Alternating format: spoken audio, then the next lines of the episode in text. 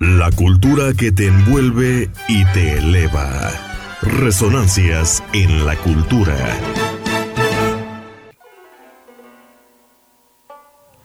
Es la gracia del buen escribano escribir bien con mala pluma y papel malo.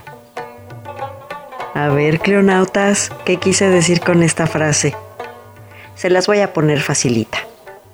El dolor es inevitable y el sufrimiento es opcional. O sea, en nosotros está qué actitud queremos tomar ante la vida. ¿Nos ponemos de víctimas a llorar nuestro pasado, lo que nos hicieron o no nos hicieron nuestros padres y demás adultos de nuestras vidas? ¿O nos ponemos a planear nuestro futuro con las herramientas que la vida nos ha dado?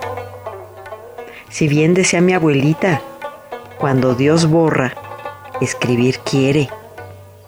Y es que en esta ocasión los quiero invitar a escribir a mano para mandar un recado, dar instrucciones, notificar de algo, dar aviso de recibido, comprobar que pagaron, saludar, agradecer, acompañar, felicitar pero principalmente para sanar el alma.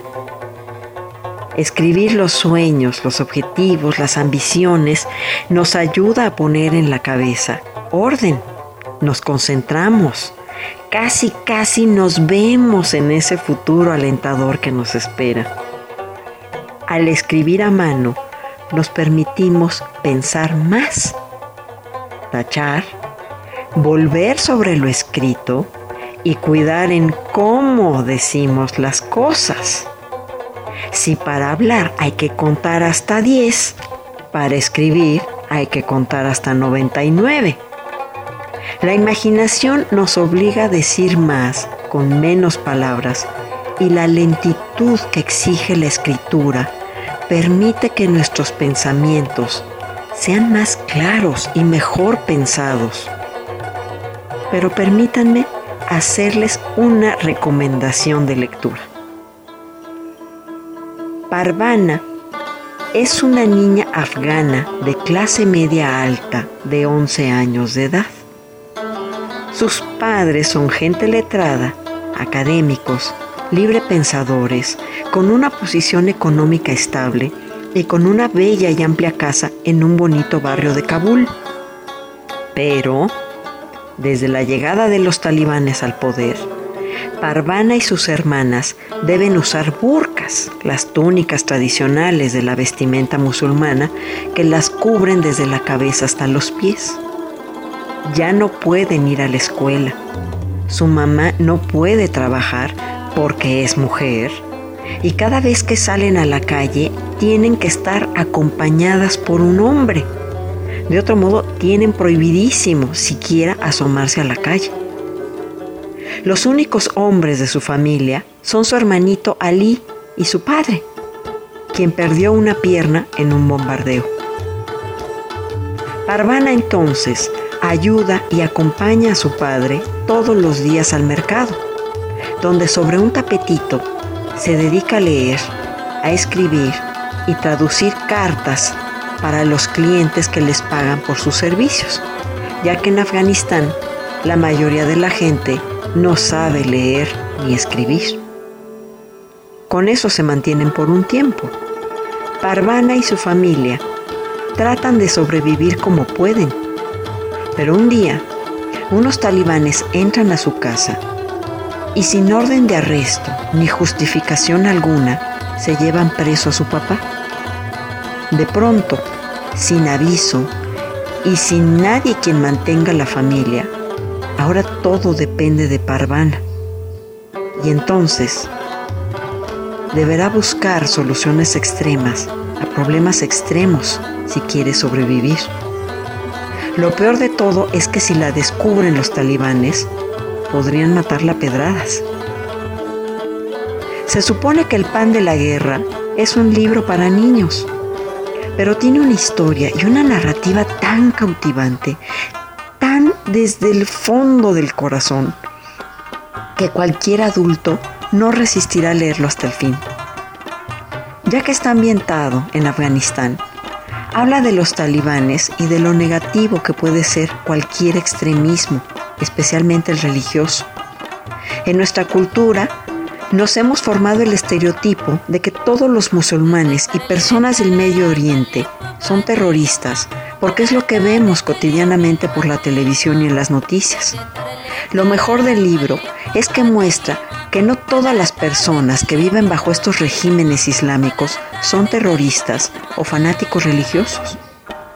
Nos hace darnos cuenta cómo muchas personas en otros lados del mundo viven en serio en serio, en peores condiciones que nosotros y aún así buscan salir adelante día tras día.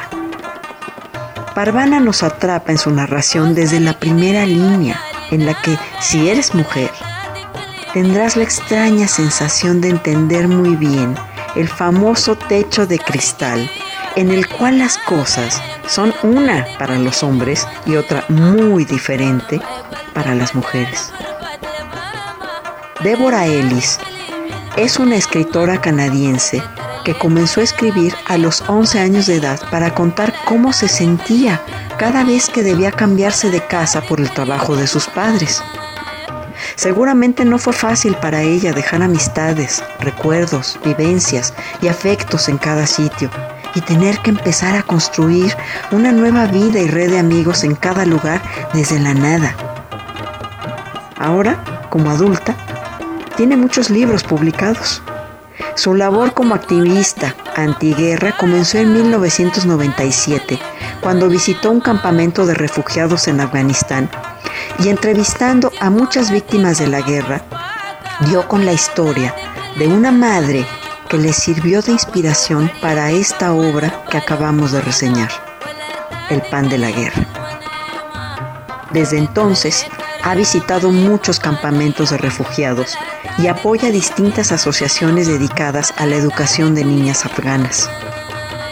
Débora Ellis escribe sobre niños y jovencitos que padecen el hambre, el abuso de drogas, la discriminación por su género, el estigma del SIDA y la guerra, y celebra el coraje resiliente, esa capacidad de sanarse y sobreponerse de los niños que la sufren.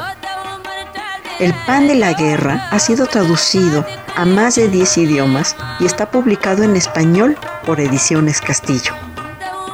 Y si quieres conocer un poco más de Parvana y su sobrevivencia, lee también El viaje de Parvana, Ciudad de Barro y Me llamo Parvana.